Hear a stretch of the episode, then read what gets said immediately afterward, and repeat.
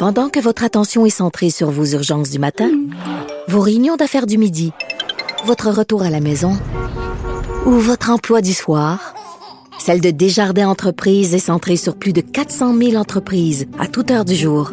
Grâce à notre connaissance des secteurs d'activité et à notre accompagnement spécialisé, nous aidons les entrepreneurs à relever chaque défi pour qu'ils puissent rester centrés sur ce qui compte, le développement de leur entreprise.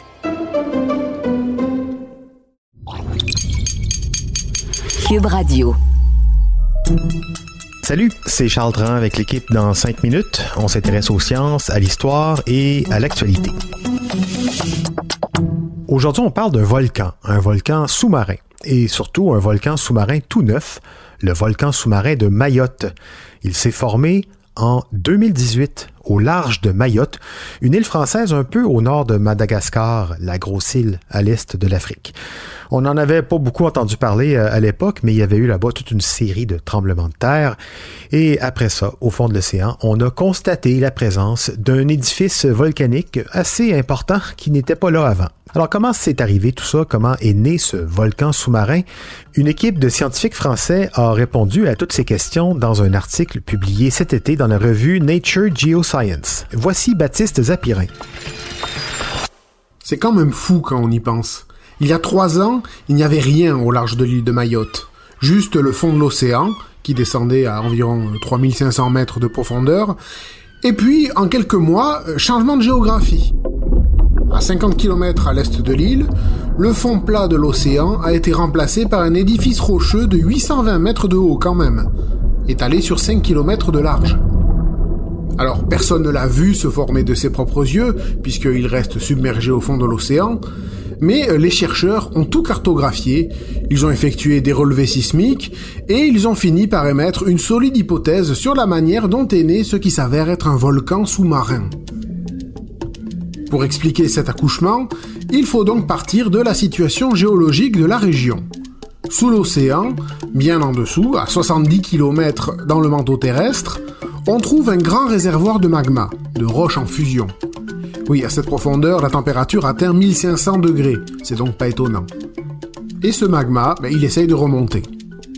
Pour rester dans le lexique de l'accouchement du volcan, disons qu'on va bientôt commencer la grossesse et euh, que cette poche de magma, c'est l'ovule.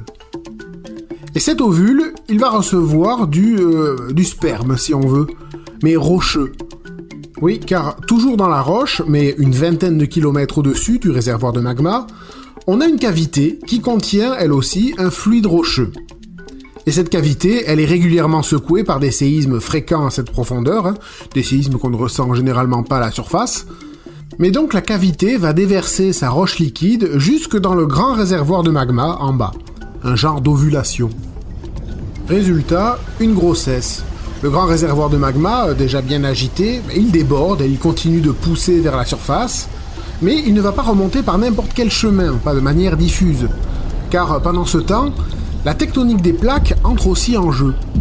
Ça, c'est le principe qui veut que la croûte terrestre est formée de larges plaques rocheuses qui glissent, se frottent, s'entrechoquent, et euh, cette activité peut créer des tremblements de terre. Elle peut aussi créer des déformations dans les profondeurs de la croûte terrestre. Et alors ici, ça a formé des filons, des sortes de couloirs, des digues, des digues qui vont guider le magma vers la surface. on a eu l'ovulation, la grossesse avec le développement du magma qui grossit et remonte vers la sortie. On arrive maintenant aux premières contractions.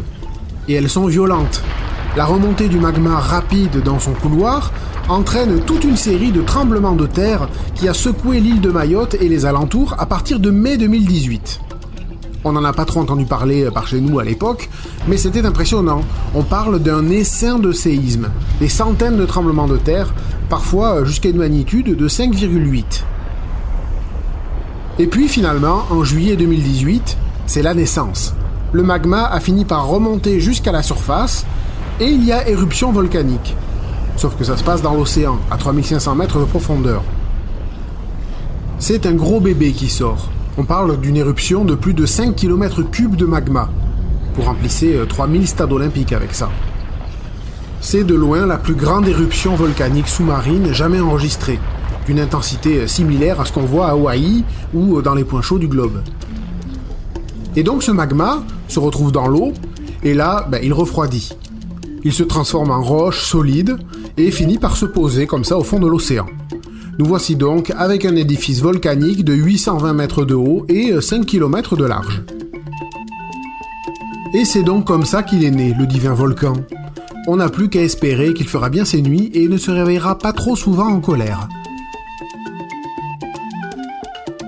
Et oui, et euh, pour ça, les scientifiques prévoient quand même que le cycle d'éruption pourrait recommencer, même si on ne sait pas quand. Justement, un nouvel observatoire a été mis en place sur l'île de Mayotte après la naissance du volcan pour surveiller l'activité sismique de la région. Et l'observatoire a détecté en 2019 des milliers de petits séismes au niveau de la cavité au-dessus du grand réservoir de magma, signe que ça pourrait encore remuer là-dessous. Peut-être un petit frère ou une petite sœur bientôt pour ce volcan sous-marin de Mayotte. Ça doit être étrange quand même d'être en bateau au-dessus de tout ça quand ça se produit.